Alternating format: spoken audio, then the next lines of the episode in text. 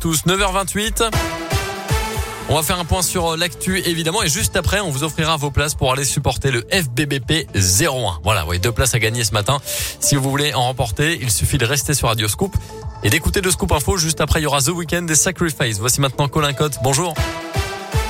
Bonjour Mickaël, bonjour à tous. Et à la une aujourd'hui, la deuxième semaine du procès Lelandais à Grenoble dans l'affaire de la disparition de la petite Maëlys.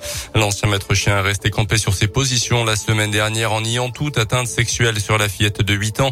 Aujourd'hui, la cour d'assises de Grenoble doit entendre les parents de la deuxième victime d'attouchement sexuel filmé par Nordal Lelandais.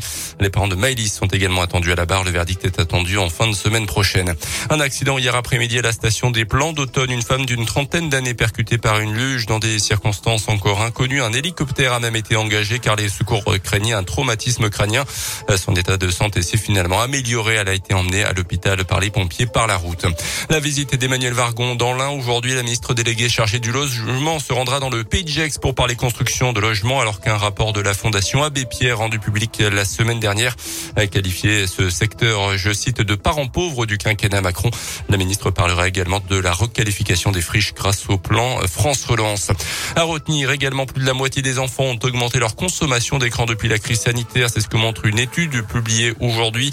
Elle pointe aussi du doigt la responsabilité des parents qui euh, sous-estimeraient les risques encourus par leurs enfants face aux écrans.